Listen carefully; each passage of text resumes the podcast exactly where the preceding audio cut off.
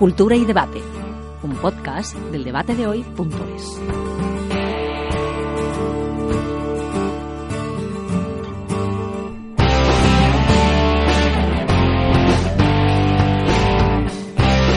¿Qué tal? Bienvenidos a Cultura y Debate, este podcast del debate de hoy.es, en un programa especial que vamos a dedicar al final de Juego de Tronos, una serie de leyenda con Miguel Serrano.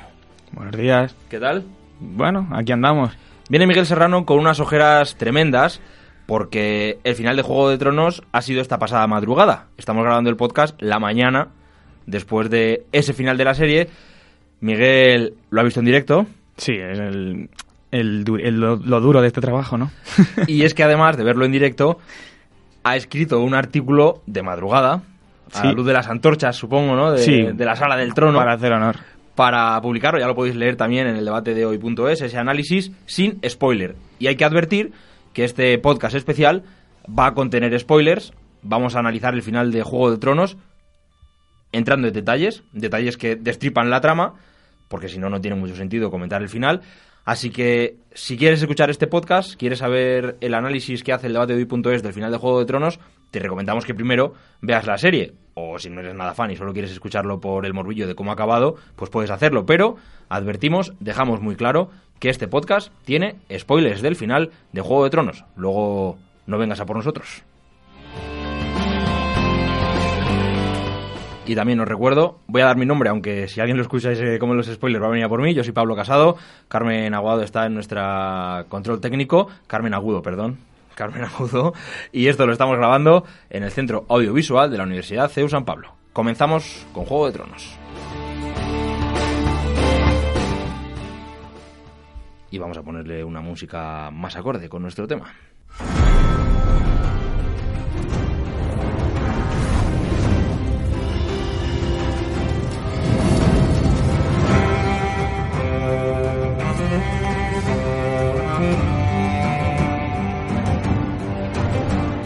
Bueno, pues han sido ocho temporadas de Juego de Tronos en HBO, una serie que yo creo que ha marcado historia, ha marcado un antes y un después en, en la afición audiovisual, aunque solo sea por presupuesto y por elaboración, por guion, etcétera.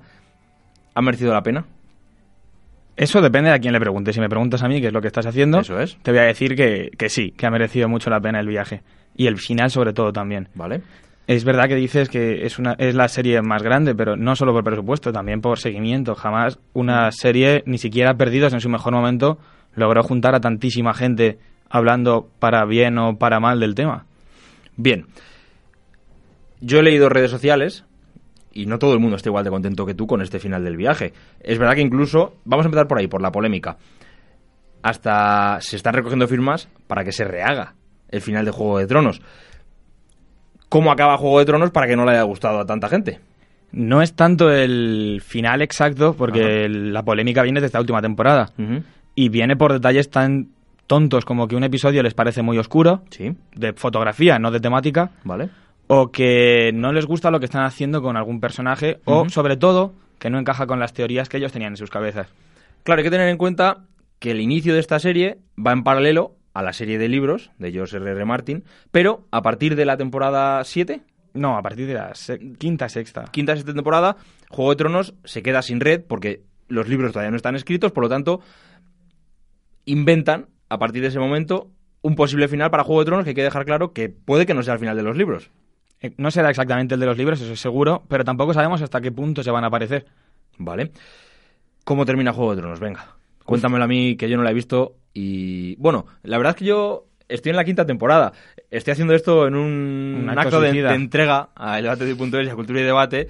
Entonces, pues adelante. No voy a resumir punto por punto el final, pero bueno, acaba. Principalmente se resume en que mm, Daenerys Targaryen resulta ser una tirana al estilo de lo que lleva en la sangre. ujú. John Nieve, a a pesar de que le cuesta mucho porque es un ser un poco simple, eh, al final se da cuenta y la mata a pesar de que está enamorado de ella y todo eso. Vale. Y acaba en el trono de hierro Bran Stark. ¿Por qué? Pues en un acto bastante... Vaya. Bueno, es muy acorde con los libros y muy acorde con el espíritu de la serie. Lo explica Tyrion Lannister, que es el que propone que sea él. Bran Stark es el que conoce todo el pasado de Poniente y todo el presente y todo lo que está sucediendo. Ah, porque tiene- Porque es el cuervo de tres ojos, Vale. esa figura extraña. Y entonces Tyrion Lannister propone que el que es el pasado debe escribir el futuro. Vale. Es una figura además que es bonita por lo que supone Bran desde el principio. El niño que al- pues al descubrir las- los horrores de, de Cersei Lannister Sí, acaba paralítico, tullido en una silla de ruedas correcto. y que es el protegido en los libros, sobre todo de, de George R. R. Martin. Vale. Vamos viendo que le pasan muchas cosas, pero sale vivo de todas. Entrando en el análisis, he leído tu crítica de madrugada sobre el final de Juego de Tronos y ya lo has dicho aquí también. Es un final que va con el espíritu de, lo- de los libros y de la serie. Amplía esa idea. ¿Cuál es ese espíritu? Eh, bueno, el espíritu puede ser muchas cosas. Me refería sobre todo a la idiosincrasia de los personajes, que eh, es verdad que como han querido resumirlo todo en una única temporada de seis episodios, queda todo muy acelerado y los cambios pueden parecer bruscos, sobre todo la caída de Daenerys de ser la heroína libertadora Sí. a ser la tirana genocida. Me hace mucha gracia la gente que ha llamado, también se puede ver en redes sociales. Sí. Creo que ha habido hasta artículos eh, en medios de comunicación sobre las familias que han puesto a su hijo, a su hija en este caso Daenerys, porque claro, era la libertadora, era la, Claro. la que iba librando a los La esclavos, rompedora ¿verdad? de cadenas. Y Pero les está merecido por una parte. hasta por Pablo otra- Iglesias y compañía, que se habla- Sí. no soy reina, soy Calesi, Así- tienen un problema de comunicación muy grave ahora. Esperemos que aprendan a elegir mejor los nombres ya. es que, joder, Daenerys. Hubo la época de Chenoa, que también creo que tiene... También tienen que aprender de ello, pero Pues de Chenoa hemos pasado a Daenerys. Bien, estábamos con esa idiosincrasia de, de los personajes. eso, que la puede parecer brusco el cambio, pero la verdad es que si hemos visto las siete anteriores temporadas, ya había dado alguna señal de que por mucho que se venda como la madre de todos, la que quiere liberar a los esclavos, pues tiene un pronto terrible y además con dragones, así que puede pasar a fuego a quien no le caiga bien, como ha hecho ya bastantes veces. Pero lo explica también Tyrion en el último episodio, es que antes a los que mataba de forma cruel, por lo menos podía justificarse en que no eran buenos. Pero claro, en el episodio quinto de esta temporada ha pasado a fuego todo desembarco del rey, toda la capital. Así que han muerto, ha masacrado a inocentes, hombres, mujeres y niños. Es Y verdad en- que es un personaje que viene marcado además, que tampoco tiene que ser tanta sorpresa que, que Daenerys haya salido como una tirana, porque está marcada por su propia sangre, ¿no? Su propia familia, Claro. si no me equivoco. Es hija del rey loco. Eso es. Y es que encima George R. R. Martin, muy astutamente, nos ha colado hace eh, poquitos meses un tomazo de 700 páginas sobre la primera mitad de la historia de los Targaryen. Y ahí ya vamos viendo que los antecedentes pues van por ahí. Por el, el libro se llama Fuego y Sangre Sí. y precisamente es un resumen de lo que es lo que piensan los Targaryen. Fuego y sangre. Claro, son es- dragones, tienen la sangre del dragón y encima a los que no les caen bien o los que les llevan la contraria pues suelen acabar así a fuego y sangre. Entonces, aparte del personaje de Daenerys, tú comentabas en este resumen inicial, hablabas de Jon Snow y habla de Jon Nieve y hablabas de Cersei Lannister. A mí era un personaje que me gustaba un montón, por lo menos hasta a donde voy, un personaje maquiavélico. Yo creo que el, verdadero personaje maquiavélico de toda la serie, ¿no? En esa lucha por el por el trono, si alguien ha- no ha tenido piedad para pisar a nadie por, por estar ella en el poder, ha sido Cersei. Y una de las cosas que más se ha criticado eh, ha sido su final. Un final quizá poco no sé si heroico o poco acorde con su personaje, o también en eso eh, tú crees que es un final adecuado. A ver, tampoco puedo pensar lo que es un final adecuado porque al fin y al cabo estamos hablando de una muerte de un personaje que puede ser como al guionista le apetezca. Sí, pero, es verdad que es hay un personajes personaje- como que merecen una muerte. Y, por ejemplo, eh, el final de Darth Vader en la redención con su hijo es un final acorde, ¿no? A Sí, un poco a la trama. vale. No sé si. A ese voy, ¿eh? Si es, un final. Juego de Tronos que siempre ha roto expectativas, porque el final que merece Ned Stark en la primera temporada, ¿cómo es? Es muchísimo mejor de lo que le dan, que es una decapitación sucia, al hombre más honorable, que está, el único personaje bueno de toda la saga. Bueno, pero inicia un poco esa trama, ¿no? Ese, Sí, esa rompe la inocencia, poderes, además. Eso es, ¿no? Pero es verdad que Cersei es, un, es pues quizás sea de los mejores personajes de la, de la televisión y de los libros recientes. ¿Cómo se llama el hijo de Cersei? El que muere. Joffrey. Joffrey, por ejemplo. Ese sí que tiene el Joffrey final que- Tiene un final que merece, ¿no? Es, un- el es final terrible decirlo, porque estamos hablando de un niño de 14 años. Sí, pero, nos me refiero a nivel mucho. ficción. Es un personaje malvado, es un personaje perverso, un personaje absolutamente loco, Sí, que muere de una manera cruel. Al final, a nivel ficción, dices, pues es lo que te espera en la vida, ¿no? Esto no hay que entenderlo a modo ficción. Lógicamente, es como que lo que te sale de las entrañas, es decir, pues mira, ha muerto de la manera más cruel que, se te ocurre, ¿no? No sé si en el caso de Cersei podría ir o por ahí, o incluso hay quien pensaba que podía ser ella al final la que se erigiera como... Ya, eso era el final realmente el fácil. Pero eh, sí es verdad que también es coherente con las líneas de la serie porque Cersei lo único que le podía salvar era su apego a su familia y, la- y el- y a, a- sí, a los Lannister y al- a la bandera de los Lannister. a- sobre todo es el amor por sus hijos. Pero, bueno, y el de su hermano malentendido, pero Mm. tengamos en cuenta lo que pasa ahí. Pero, claro, muere. Al final se le ve las costuras al personaje, se le ve un personaje débil, que tiene miedo a morir, que, pues, como que la mujer fuerte que vemos en la serie es un personaje construido para estar en el trono. Vale. Que en el fondo sigue siendo una niña que tiene miedo y que se junta con su hermano, que es el que la protege. Vale. Jon Snow, Jon Nieve. Un personaje que ha pasado por muchas etapas, yo creo, dentro de, de la serie. También incluso algunos pensaban que podía ser finalmente el, el rey, ¿no? El que ocupara el trono de hierro. Y acaba, bueno, pues asesinando, como tú comentabas antes, a, a la mujer que finalmente ama, aunque realmente a lo largo de la serie ha amado a varias mujeres. A dos. Pero John Nieve además termina un ciclo porque... Varias es plural. Sí, tampoco, tampoco, pero no lo pintes como un mujeriego porque en el fondo el hombre ha jurado No, porque el- era de la Guardia de a la la Noche, Guardia de la claro. Noche y bastantes que lo rompe dos veces. Sí, ya es mal. Bueno, una vez no porque ya había abandonado la Guardia. Ah. Pero bueno, estos son matices simples. ¿Esto igual me lo he perdido ya o, o igual ya lo he visto y no me acuerdo? ¿Le viste morir? Eh, sí, justo y me he quedado. Pues por sorpresa, Sí, resucita. vaya. Y claro, cuando ya resucita, ya dice que... Por sorpresa. Sí, claro. Es un giro- Nadie resucita porque te lo esperes. No, bueno, pero me refiero, es un giro de... Está construido ya en los libros, ¿no? Esa resurrección. No, en los libros Ah, tampoco acaban ha llegado justo ahí. cuando muere. Ah, o sea, que yo voy a ir con los libros. Em, Es verdad, mira, puedes pintarlo así. Vale, vale, muy bien. Ha sido aposta, ¿eh? a mí no me gusta. Jon Snow, estábamos. Que es un personaje que lo tiene muy difícil en la serie porque tiene al actor menos carismático de todos y al peor actor de todos, que tiene siempre una cara de, de no sé qué estoy haciendo aquí, pero bueno, me ha tocado ser el... Un poquito plana. Sí, Vale. Como interpretación, ¿eh? sí. Y luego realmente es el que cumple- completa del todo el ciclo del viaje del héroe, porque, bueno, es el único que no quiere hacer las cosas, pero acaba haciéndolas todas, porque tiene que ser el Lord Comandante de la Guardia de la Noche. No quiere, pues le toca serlo. El destino, ¿no? Un poco... Claro. Luego es el rey en el norte, también sin quererlo.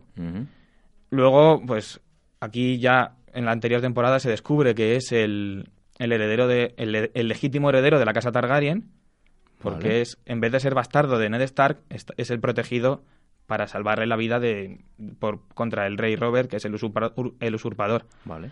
Y a- aún así le cuesta muchísimo asumir que él es el Targaryen, ¿por qué? Porque supone que tendría que ser el rey y él pues Entonces es hermano de... es sobrino. Es una cosa muy turbia. Sobrino de Daenerys. Sí. Joder, lío, ¿no? Son un poco como las casas reales de hace... Sí, como lo que es las casas reales también de Juego de Tronos. Vale, vale, muy bien. Jon Snow, a nivel interpretativo de los peores personajes, ¿quién sería la contraposición para ti de, de toda la serie o de esta última temporada? ¿Quién ha estado sobresaliente? ¿Quién es el personaje a seguir? ¿La, interpretación a seguir? Interpretaciones, sobre todo me quedo con Cersei, que es Vale. Lena Headey, que es una actriz brutal, Ujú. y con Tyrion, que es Peter Dinklage, que ya le vamos a ver en todas partes desde que empezó Juego de Tronos, ya Sí. le empezamos a ver mucho. Ujú. Y esos son los dos que además tienen los mejores personajes, a pesar de que Tyrion ha tenido un par de años tontones ahí cuando se va con Daenerys Sí. y pasa a un segundo plano de pues obedecer en todo, pero es el personaje más inteligente como vuelve a demostrar en este último episodio de la, tempo- de la serie. Y bueno, Cersei ya está dicho que es el Mm. personaje de, de los mejores. A nivel evolutivo de personaje, más allá de interpretación, ¿qué personaje evoluciona muy bien en la serie que digas está muy bien construido a nivel eh, ficción este, este personaje? Es que la evolución de los personajes de Juego de Tronos son todos muy buenos. Porque tenemos desde... Para mí el que más me gusta de todos es el perro, porque es Sandor Clegane. Es un hombre que era un asesino despiadado, un tío un carnicero que no le importaba hacer lo que fuera. Sí. Pero luego le vemos al mismo tiempo que tiene un trauma fuerte con su hermano, que protege a Sansa y a Arya cuando más necesitadas están, y que es un personaje que está en un continuo viaje de redención. Ajá. Porque Bueno, sí, porque va uniéndose a los buenos poco a poco. Siempre ha ido un poco por libre. Le ha tocado ser el perro del rey Joffrey, Ajá. pero no le aguantaba mucho porque era difícil aguantar al rey Joffrey. Sí, ciertamente. Y ese es el que más me parece más interesante. Pero luego también está el Matarreyes, Jamie Lannister, Ajá, sí, también. que además tiene una psicología un poco tortuosa por, bueno, por su relación con su hermana, sobre todo es lo que le vuelve un poco mal. Mm. Pero Hombre, también le vemos al principio, él es el responsable de que Bran quede tullido. ya. Pero luego va viendo también que va- se va viendo que es un personaje que también tiene su honor y tiene su lado bueno. Son muy buenas construcciones. ¿Y por el lado negativo? ¿Algún personaje que mereciese otra construcción o que a ti te haya parecido? ¿Algún personaje que tú cambiarías? Si A ver. te atreves a cambiar algo. Es que ya estamos Aunque sé que, tú eres, sé que ¿eh? tú eres muy crítico con... Es verdad, quien haya leído ya el artículo de Juego de Tronos escrito por Miguel, como digo, de madrugada, muy bueno para haberlo escrito a esas horas, es de reconocer. Estábamos comentando, con lo que iniciábamos también este podcast, ese afán de los fans, mira que me ha quedado, por cambiar las series. Hay más de un millón de firmas recogidas para cambiar la octava temporada. Y es verdad que es un- una tendencia habitual en determinadas eh, sagas, en determinadas eh, series, que bueno, yo te preguntaba si cambiarías algo, y es verdad que quien quiera cambiarlo, pues que se haga Claro. guionista, ¿no? Eso lo, lo decía, creo que era Alan Moore, el escritor de novelas gráficas, decía Mm. que si el artista empieza a hacer caso a lo que quieren los lectores o espectadores, deja Mm. de ser artista. Ponías un paralelismo muy bueno con Misery, la novela Sí, de Stephen King. el fenómeno, me gusta llamarlo Annie Wilkes, el fenómeno Annie Wilkes, que es el personaje protagonista de Misery. Me gusta, me gusta. Es una mujer que secuestra al escritor porque no le gusta lo que está haciendo. Pues hemos visto ya la, plataforma, eh, la firma en change.org, que ya tiene, no sé si ha llegado ya al millón de personas, pero si no, Sí, lo- sí, creo le que queda nada. Y pues solo porque no les gusta quieren que se vuelva a hacer. Que me imagino a los guionistas a medio camino entre el cabreo y la risa. Ya. Es decir, si estás tú que me voy a poner otra Ahora vez con esto. El, el gran problema de esta octava temporada es que ha sido demasiado rápida. Sí, han querido. No entiendo por qué, porque en- bueno es- un acto en parte también de pues que hay que reconocerles mérito, porque en este mundo en el que vemos The Walking Dead alargarse, acercarse peligrosamente a la temporada número 20 sin que la cosa avance, Innecesario. pues a querer Ot- acabarlo todo. Otra pronto. serie que dejé ya en un momento dado. Yo también. Es que llega un momento en que dices, si es que pues, solo hay que zombies, no, no acaban No de hay- matar zombies. No hay ningún interés. Pero bueno. Han esta metido sí. prisa para acabar. Sí, podían haber hecho perfectamente otra- otras dos o tres temporadas, Mm. Pero entre lo que hemos dicho antes, que les falta la red de George R. R. Martin, Se que notado, desde ¿verdad? entonces, sí, desde entonces los guiones van, pues van muchísimo, van decayendo muchísimo. Es una serie que en las primeras cinco temporadas era construida pues, a un- a- pues muy a fuego lento, Como un libro. como un libro, pero como un buen libro. Como lo que es George R. R. Martin, que es un tejedor de historias espectacular. Tú los libros los, los lees. Y estoy esperando a ver si por fin saca el sexto. Pero eh, sí, se va viendo como al principio lo dibuja todo muy bien, va colocando poquito a poco las piezas sobre la mesa, nos va diciendo estas son las reglas de juego, ateneos a ello, que luego es lo que pasa, algunos se lo han perdido y por eso piensan que esto no es bueno. Pero de repente se, va, se ponen los libros y todo es un caos. Porque hay cinco episodios en el que no pasa nada y de repente en el siguiente Todo. todo, de golpe. que en los libros no, en los libros iba muy a cuentagotas todo pasando. Ajá.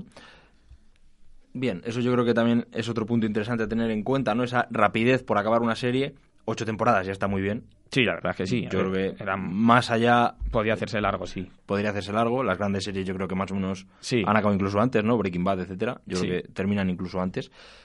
Pero hay que resolverlas bien. Es verdad que eso de... Es verdad que han sido episodios más largos esta última temporada. Han sido casi una película por episodio, ¿verdad? Sí. Incluso con escenas de película. Ha sido absolutamente espectacular. Eso, es- eso es otra cuestión. Esa batalla que comentabas tú tan oscura, ¿a ti qué te ha parecido? A mí me parece que es lo que tiene que ser. Porque es una batalla contra el ejército de los muertos. Los el ejército de los muertos, obviamente, no usa fuego porque el fuego les mata. Entonces, pues por, por definición, si es una batalla por la noche sin Claro. fuego, es una batalla oscura. Claro. Y lo que quiere generar es una sensación de caos y de desconcierto y de, de- de absoluto terror y lo genera. ¿El Rey de los Muertos ha sido un personaje algo desaprovechado? El Rey de los Muertos es un personaje creado para la serie, Vale. así que por ese lado, pues yo no sé si está desaprovechado. Es verdad que el final es muy abrupto, pero a mí me parece que es lo que tiene que ser. Tampoco da para mucho más. Vale, vale. Es un personaje que no habla, que tiene una motivación que es acabar con los vivos y que poquito más te puede dar. Así que te da para un par de escenas guays y ya que... Y una gran batalla. y una gran batalla. que ya es suficiente. Bien, más cosas de esta octava temporada hay que comentar. ¿Algún punto concreto que te parezca destacar? ¿Positivo o negativo? Yo veo que tú estás por el lado positivo. O sea, Sí, un yo poco, estoy muy vas a un poco contracorriente, por lo que veo. Sí, Pero porque me gusta, me gusta. También te digo que respeto perfectamente lo que quieran hacer los guionistas, Sí. es su producto. Si yo quisiera, me escribiría mi, mi temporada para mí y si alguien la quisiera leer, pues se la regalaba. Pero no lo voy a hacer. Ya. Y sí, hay un aspecto también que me ha gustado mucho, que bueno, Sí. es algo que se viene viendo, es la música. La música. Porque el compositor Ramin Djawadi es un genio absoluto para la televisión. La sintonía ya es, es Sí. historia pura de televisión. A ver si la podemos poner otra vez. ¿Tenemos por ahí la música de Juego de Tronos para volver a escucharla? Vamos a dejarla de fondo mientras hablamos de la música de Juego de Tronos. Pues tenemos eso, eh, es una música que es bastante sencilla, no es una sinfonía del nivel de las que crea John Williams, por ejemplo, pero sí que es muy acorde a lo que va siendo y es una música que va adaptándose al momento y sobre todo es una música que te va marcando cuando viene un gran momento. Ajá, Si viene un piano, por ejemplo, prepárate porque va a pasar algo gordo. ajá. O sea, normalmente va a morir algún personaje importante. Qué bueno es eso, que la música haga eso con, con el cine, ¿no? O con una, Sí. o con una producción audiovisual. Claro, es, que es Juego de maravilloso, Tronos es, que- maravilloso. precisamente a lo que estabas diciendo del cine, Juego de Tronos ha conseguido romper la barrera. Ha conseguido poner a las series de televisión al nivel del cine o incluso al nivel superior al cine. Porque las batallas que hemos visto, pues quizás solo se acerquen a las del Señor de los Anillos. Y poco más. Y ya. Sí, sí. Y... A nivel espadas, sí. Sí. Por, por diferenciar, Claro, batallar de espadas, batallar de... desembarco en Normandía es distinto. es. Pero, bueno, la música es, es... Además, siempre crea tensión, siempre te va diciendo... A pesar de ser melodías muy bonitas y armónicas, te va- vas pensando, ya te vas preparando. Porque es un momento en el que sabes que algo gordo va a pasar y encima te meten la música. Con lo cual la tensión va subiendo. Ya. Y eso me parece lo más destacable. Muy bien, ¿qué podemos esperar de los libros? ¿Se puede esperar algo de los libros? Pues en O principio, esta, este final de la serie no deja nada abierto a que José R. Martin en cambie absolutamente. principio lo que podemos esperar es que saquen los libros, que va a tocar esperar mucho. ¿Cuántos libros quedan? Eh, dos. Dos. Pero llevamos esperando ocho desde el quinto, ¿vale? Vale. Entonces, pero aún así el, el señor ha sacado ya un libro de relatos cortos. Ya te digo, la el primer tomo de la historia de las Targaryen, que el segundo viene también el año que viene por ahí. Hombre, es la gallina de los huevos de oro, también hay que entenderlo. Es verdad, también hay que reconocerle al hombre que ha creado una historia entera para un universo y Es que poco poco- a poco le vaya dando salida. Similar a Tolkien. Estamos hablando de una construcción Sí. similar a Tolkien. Pero quizá este con más páginas, ¿eh? Sí. Y mira que Tolkien dejó muchas. Pero Sí. es que este tampoco sabe escribir cosas cortas. En el caso de Tolkien se le han buscado un montón de interpretaciones, un montón de eh, recursos, ¿no? Como eh, la antigüedad tardía entra, como ese inicio de la Edad Media, ¿no? Incluso con referencias muy concretas, ¿no? Recuerdo las clases del profesor Alejandro Ríos de la Peña en el CEU, en el que nos explicaba, incluso hay quien lo ve como una representación de- del cristianismo, ¿no? Ese anillo, Gollum, el deseo, etcétera, Gandalf como esa al tercer día, etcétera, muy fáciles algunas de evidenciar. En el caso de, de Juego de Tronos, ¿se ha encontrado ese paralelismo con algo? Yo no vería una lectura alegórica, pero sí que hay muchísimas influencias eh, históricas, sobre todo entre la guerra de las dos rosas. Tenemos también todo el tema de Bizancio y, la- y el imperio bizantino, por, sobre todo por la ambientación. Es difícil fijarse en alguna de las ciudades y no ver, de- sobre todo de las ciudades libres del este, es difícil no ver a Venecia o a, o a Constantinopla. Pero. Y luego también hay lecturas políticas, claro, es una lectura. Bueno, Bueno. viendo el final, es como la monarquía no. Pues si la acabamos tiranizando, No funciona. no va muy bien, ¿no? También. Pero también te digo que no hay una, una visión democrática del, en Juego de Tronos, porque en el último episodio hay un momento bastante gracioso que Samuel Tarly, el personaje, propone que por qué no votan todos los ciudadanos al nuevo rey. Y la reacción de los grandes señores es reírse y no hacerle ni caso. Porque en el fondo esto es una, esto es una, una monarquía. No pegaría, ¿no? Con, lo que decías antes del espíritu de la serie. Una serie que, va, que se basa en luchas personales y por que un también trono. viene perfectamente a lo de que la gente quiera quejarse. Es una serie, la serie es como una monarquía. Manda el director y mandan los guionistas y lo que quiera elegir el, el público pues da bastante igual en el fondo. Si quieres la ves y si no, no la ves. Es lo único que puede elegir. Bien. Eso es el futuro de Juego de Tronos en los libros. Esperar. Y el futuro de Juego de Tronos audiovisual. No creo que HBO deje soltar. No va a renunciar para nada. Ya hay un spin-off, ya se está rodando, que viene de aquí a un par de años se estrena, ambientado en el nacimiento de la del- de los caminantes blancos, de la- del, jefe- del- del rey de la noche y todo ese o sea, tema. que totalmente al margen, como tú me has dicho antes, de, de libros, de historia. Es completamente. Es 500, está participando el escritor y se ambienta 500 años antes de Juego de de Tronos. Juego de Tronos. Y luego hay en marcha mínimo otros tres spin-off, que es fácil pensar que si se dan bien, pues po- posiblemente tengamos 15, 20 series de Juego de Tronos. Están subiéndose al carro de Star Wars. Eso te iba a decir, que me recuerda a los spin-off de, de Star Wars, que no todos mantienen el nivel de Star Wars, en mi opinión. No digo cambiarlos, pero, por ejemplo, Han Solo, yo creo que es un... Igual que Rogue One es muy bueno, pues Han Solo no me gustó. A mí me parece muy divertida. Sí, pero no como un mundo de Star Wars. Al final es... Si el problema está en pervertir la marca. Tienes la marca Star Wars o tienes la marca Juego de Tronos, puedes hacer algo interesante que ayude a, la marca o, o al mundo, universo Juego de Tronos. El problema es cuando empiezas a utilizarla para... Sí, es que sale por ahí un, un caminante sí. blanco. Se ha cruzado por el camino, ¿ves? Ya es Juego de Tronos. No, pero por- está claro que si va a participar ahí George R. R. Martin, el producto va a ser, por lo menos de, en- a nivel de guion, de calidad. Le damos confianza, Sí. un voto de confianza, ¿no? A, Sí. a estos espinos. Vale. Pues Miguel, te voy a dejar que te vayas a dormir, yo creo. Pues igual hace falta. Hemos analizado esa última temporada de Juego de Tronos, octava temporada. Lo habíamos advertido, iba a haber spoilers. Y lo ha sabido bastante. Yo no sé si Carmen ha visto Juego de Tronos, pues ya no hace falta. Ya te lo hemos contado. y yo, pues de la quinta a la octava, tampoco puedo ya. Lo puedo ver por, por la calidad que tiene, ¿no? Hay Es que verdad que hay que reconocer que técnicamente ha sido una serie, pues. Y porque lo importante no es el final, sino el camino, ¿no? Que se dice.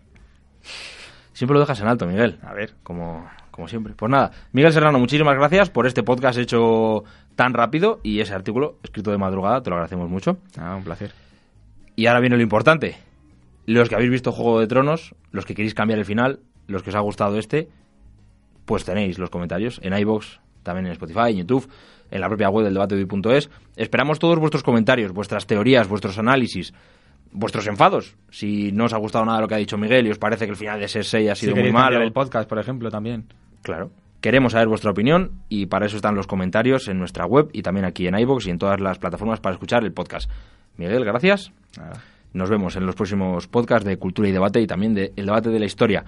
Suscribíos y os esperamos. Gracias. Un podcast del debate de hoy.es.